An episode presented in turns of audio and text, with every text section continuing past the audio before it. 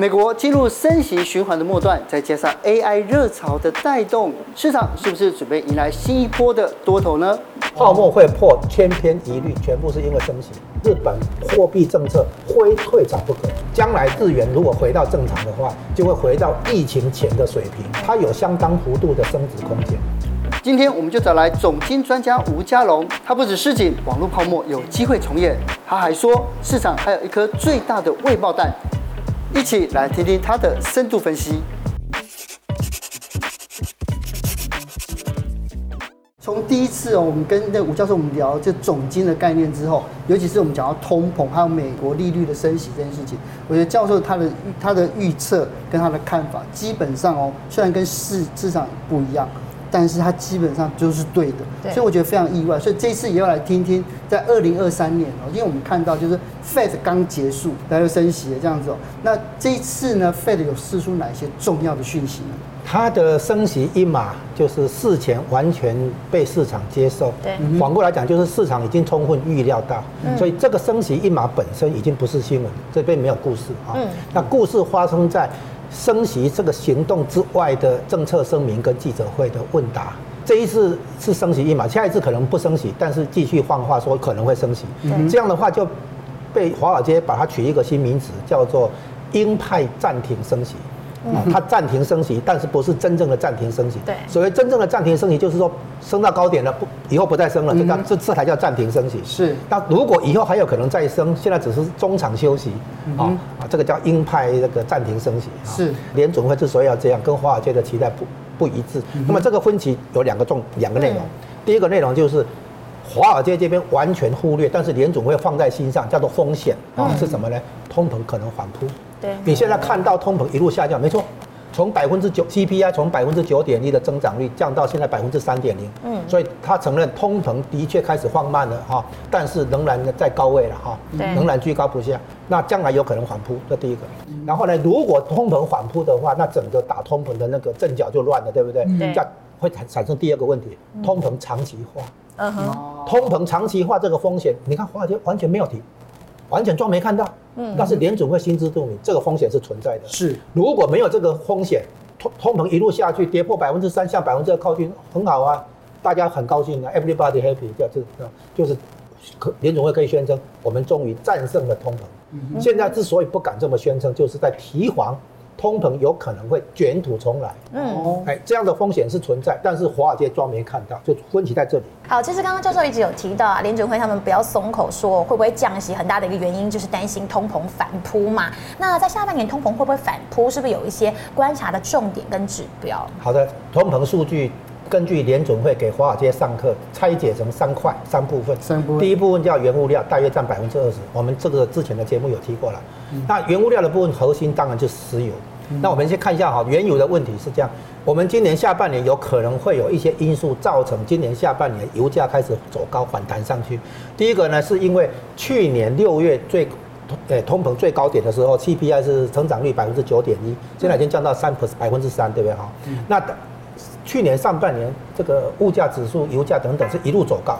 嗯哼，下半年是一路走低。嗯，我们现在已经连续十二个月哦，那个放放慢啊，速度放慢，通膨速度放慢。嗯，那所以第一个问题就是高基期效应啊，造成六月份的 CPI 比较低，对不对啊？增长率比较，这个高基期效应在在下半年会消退，下半年就没有高基期让你让你去出现比较低的增长率啊，这是第一个。然后第二个呢，现在暑假到了，嗯哼，会有报复性旅游。是，你看我们现在桃园机场都塞爆了，对不对？对，每天都塞爆。对。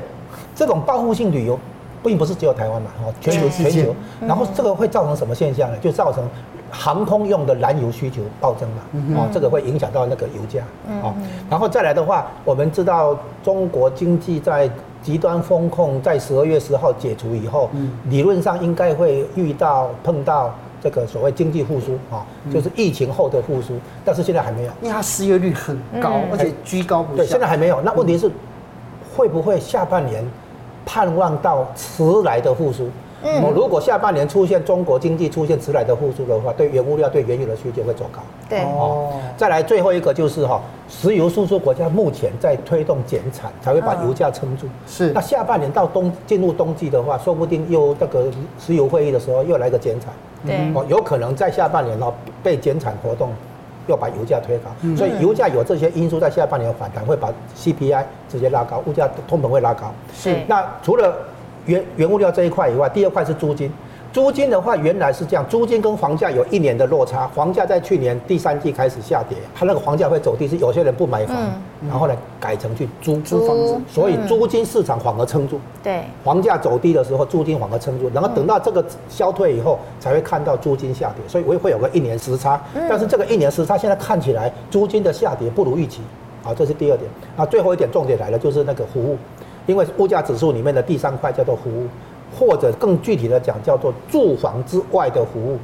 那 CPI 是核心 CPI，所谓核心就是扣掉两个食物跟能源啊，然后呢有一个核心服务，核心服务是指这个再扣掉住房，嗯，能源、食物、住房扣掉以后，剩剩的那个服务叫核心服务。那我们现在来看几个数据哦。这个核心 CPI 的话，目前在四百分之四点八，嗯，哦，所以还没有跌破百分之三，不像那个整体 CPI 在百分之三，嗯，好。然后下一张的话，那个核去除了住房之外的服务叫核心服务，对，这个核心服务看起来就是有降下来，降下来以后它降到通膨爆发前夕那个那个水平。算这个算不错，但是要继续往下降啊。嗯，然后再来就是服务的背后主主要是劳动成本、人力成本，要看工资。工资的话，目前的工资增长率还在百分之四以上。那这样子，工资增长率的门槛那个魔术数字是百分之四，百分之四，超过百分之四以上的工资增长率会推动通膨。哦，油价上涨不会哦，除非油价持续涨哦。关税上涨不会造成通膨压力哦。关税上涨，你说怎么物价不涨？进口的物价都在涨，对不对？没错，但是那个涨是一次性，是，就是我因为关税加了关税，所以进口的物价走高，那个是一次性，因为你关税不会整天涨，是，会整天涨来推动物价的是工资，嗯哼，好，所以特别。关心乌通膨的人会特别关心工资，原因在这里。然后这个工资的增长率魔术数字是百分之四，最好是降到百分之三点五以下。所以百分之三点五到百分之四就是一个一个这个区间是一个重要门槛。工资增长率跨过这个区间的话，会推动通膨，这迟早的事。所以联准会要打通膨，最后一个指标重要指标就是。实薪成长率要压到三点五以下，百分之三点五以下，是现在在百分之四点三、四点四，所以还没有，他他们还没有宣称能够有把握把通膨打垮，对，压下来，是因为这个。新冠肆虐全球三年，防疫期间活动量骤减，可能对身体带来肌少症等健康风险。安达人寿提醒大家，可借由增加运动量来改善健康，同时健康风险所带来的医疗负担也可透过医疗保障来移转。进入安达人寿网站进行免费保障需求分析，只需要一分钟的时间，迅速检测自己的保障。所以呢，就是哎，我觉得降息这件事情没有那么容易。可是呢，市场都讲说，二零二四年一定会降息，因为呃，二零二四年是美国的大选之年。对，老师你怎么看？啊，你这个问题很很好，市场上也经常引引用这个。所以这样哈，他们认为美国大选的时候，执政党会推出一些政策买票的利多牛肉，哎，来支撑行情。有时候是，有时候不是。两千年。网络泡沫破掉，对，两千年股市跌得密密麻麻。嗯，请问那年有没有美国总统大选？那年就是两千年呢？布希嘛，小布希，小布希，对，有啊。然后两千零八年不是金融海啸吗？两千零八年有没有总总统大选呢？有。这个有点是市场上不可控的因素造成的。你就你别你千万不要以为说总统大选年就不会有行情大跌这种事嘛。嗯。哦，就发生过两次嘛。好，那现在我们。发现华尔街除了过度强调美国总统选举年这个因素之外，它其实跟联准会有两个地方是严重的分歧，所以联准会一再出来所谓前瞻指引与市场沟通。第一个问题就是华尔街完全忽略通膨可能卷土重来，通膨会反扑这个风险。嗯哼，哦，这是个这种可能性，联准会心知肚明。对，啊，为什么呢？因为在上一次大通膨年代的时候，一九七零年代的时候。哦，石油危机那个年代的时候，曾经联总会果然降息哦，你们都在叫嘛，哦，降息，降息的结果，通膨数据创新高，而且变长期化，嗯，然后第二次又在降，又又这样子。到了第三次的时候，他铁了心，干脆利率直接拉到百分之二十，那个胡尔克那个，然后通膨打下来，而且他还不敢不不敢降息，所以利率比通膨率高一截，维持了十一年、十二年，一直到一九九三年、九也九四年，所以你看从八二年到九四年的话，十二年。是，这一次如果再加两年，再花两年的时间，可以把通膨打下来，已经非常好了。是，现在华尔街好像以以为明年后年就没通膨了。太乐观，逼着联联准会主席鲍尔出来说不会降息，不降息，然后他说不是今年不降息，他明年也不降息，干脆后年再考虑，干脆话话讲得更狠，哇，讲这么硬，对，就是因为。金融市在华尔街这边一直一厢情愿的在那边放话，他要去感动联诶联总会，那联总会拒绝被他感动啊。不过，现在老师，如果我们看到看回这个市场操作来讲哦，之前您也有预测说，您认为美国可能会迎来一个金融危机。但是如果以最近这一波 AI 热潮来说的话，可以看到，哎，美国股市是涨的一个状况，所以呢，也让现在呈现一个很有趣的情形，就是股市热，但是总经冷。你怎么来看待？总经是因为。升息必然会产生紧缩的效果嘛，不然我升干嘛？对不对？我升息的紧缩一定会反映出来。现在首先反映在哪里？知道吗？出口导向的国家，日本、韩国、台湾，最近的出口都不行。嗯，最近的出口成长都是衰退的。对，哦，那因为这些出口导向的国家已经在反映出、感受出西方国家这些高所得国家的市场的收缩。嗯，哦，已经已经已经看出来，像韩国最近很也不很不好，台湾也不好，出口成长率很多都不好。嗯，哦，那所以总经冷是指美美国还没有衰退，不是美国衰退，而是说升息产生的紧缩效果终究要来啊。那 AI 的热潮，哎，股市是这这方面是在在火热啊。嗯 AI 热潮啊，一定会过头，一定会泡沫化，然后这个原因是这样子。两个条件，第一个条件就是它它有前景，嗯，它看好，但是第二个条件来了，它到底好到什么程度有不确定性，它的成长力道如何我看不懂，嗯，百分之二十、百分之三十、百分之五十我不知道，是。好，所以有想象空间，那个叫做本梦比。啊，我知道好，但是多好我不清楚，我，这叫有想象空间，叫本梦比，是。等到它的成长前景逐渐的被估计出来。被算出来啊，十五 percent 哦，二十五。percent，等到经济前景的不确定是逐渐消退，逐渐变得可估计，泡沫破掉，啊。不再做梦了，回到现实。哦，你是十五 percent 的，我就给你十五 percent 的定价；你是成长率二十五 percent 的，我给你二十五 percent 定价。美国的铁路泡沫也是这样子，都都全部一样，全部一样。所有的新兴行业、新兴的应用、新兴的技术，当它开始出来的时候，因为它后面有无穷的想象空间，所以是本梦比。那大概会有多长的一个时间，大家就会抓出它大概真正的比率了？它就是利率升得够高，然后把泡沫戳破。哦，泡沫会破，千篇一律，全部是因为升息。哦，到目前为止，网络泡沫破掉，升息。嗯嗯。然后呢，房地产泡沫破掉，刺激房贷风暴，升息。哦。泡沫在吹，因为经济前景看好，大家很乐观，追举债来追逐这些资产。嗯。然后一直到升息，升到最后，泡沫破掉。泡沫破掉以后，整个崩盘。然后呢，经济重新来。不过，其实之前看老师的 FB 文章有提到，其实现在全球经济还有一个很大的未爆弹，既然是在日本，为什么老师会有这样的一个预测？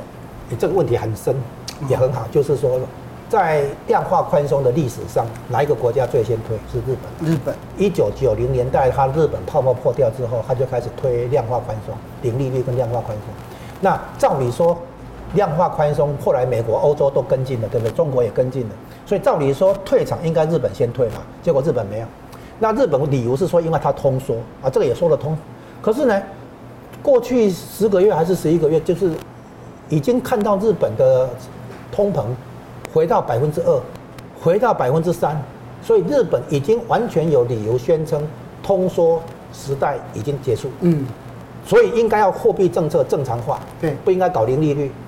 可是呢，为什么日本还日本央行还迟迟不肯动？现在的直田和男的不变的原因哦，是实其实是这样。有人说，因为日本政府发的公债，如果它升息的话，财政支出会会受到压力。这个虽然没有错，但是后遗症更大。如果你不应应对的话，真的理由是这样。第一个，他认为日本现在的通膨是输入型通膨，是进口东西涨价带来的，不是国内需求推高的。嗯哼。第二个，国内部分哈，他发现国内需求没有增加，一个关键原因是日本的工资没有上来。嗯，哦。然后现在工资终于上来了，结果发现一个妙事，因为最近通膨不是上来吗？结果工资的增长率比通膨的增长率还要低，所以呢，工资增长率扣掉通膨率，就是实质工资的变动反而是负的。哦。所以他要等实质工资的增长率转成正的，再来考虑货币政策的转折，是这样子。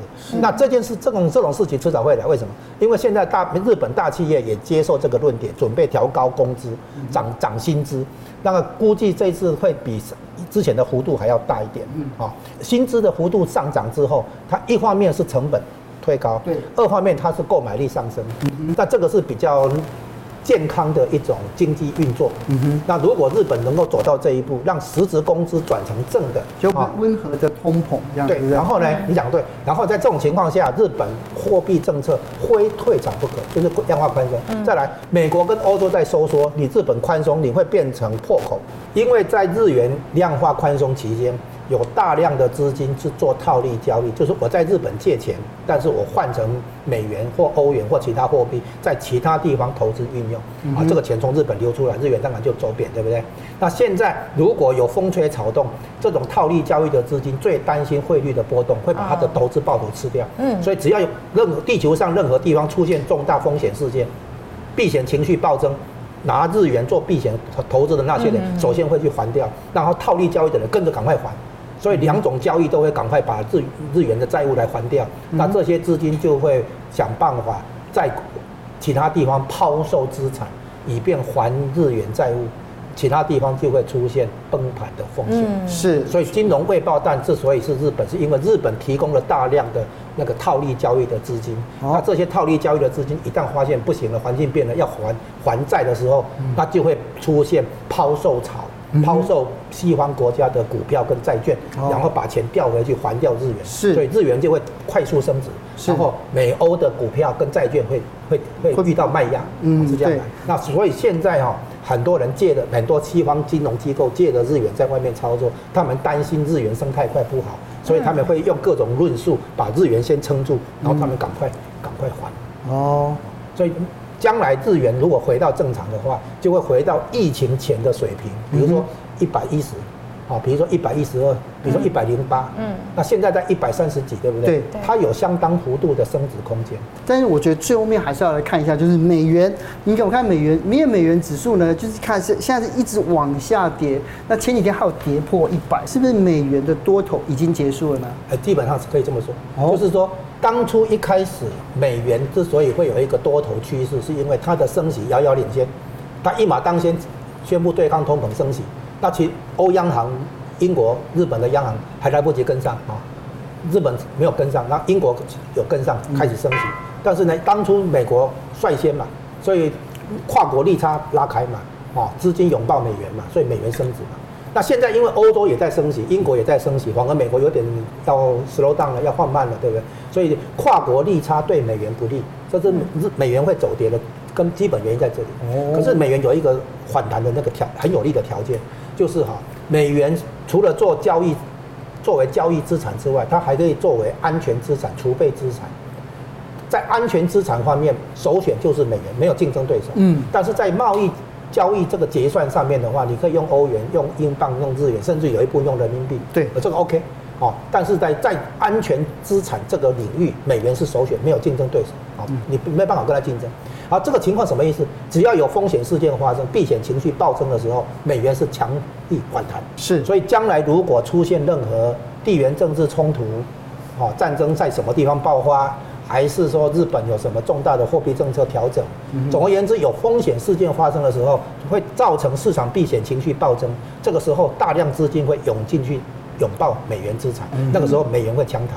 啊，这种什么什么时候发生这种事，你无从预料。嗯，对，它这这个东西就是说，变成说你无法预料什么时候黑天鹅跑出来。嗯但是黑天鹅跑出来，你知道事情不好了。今天现在听了很多，这让我们对这个未来的前景又多一点看法。谢谢教授，谢谢。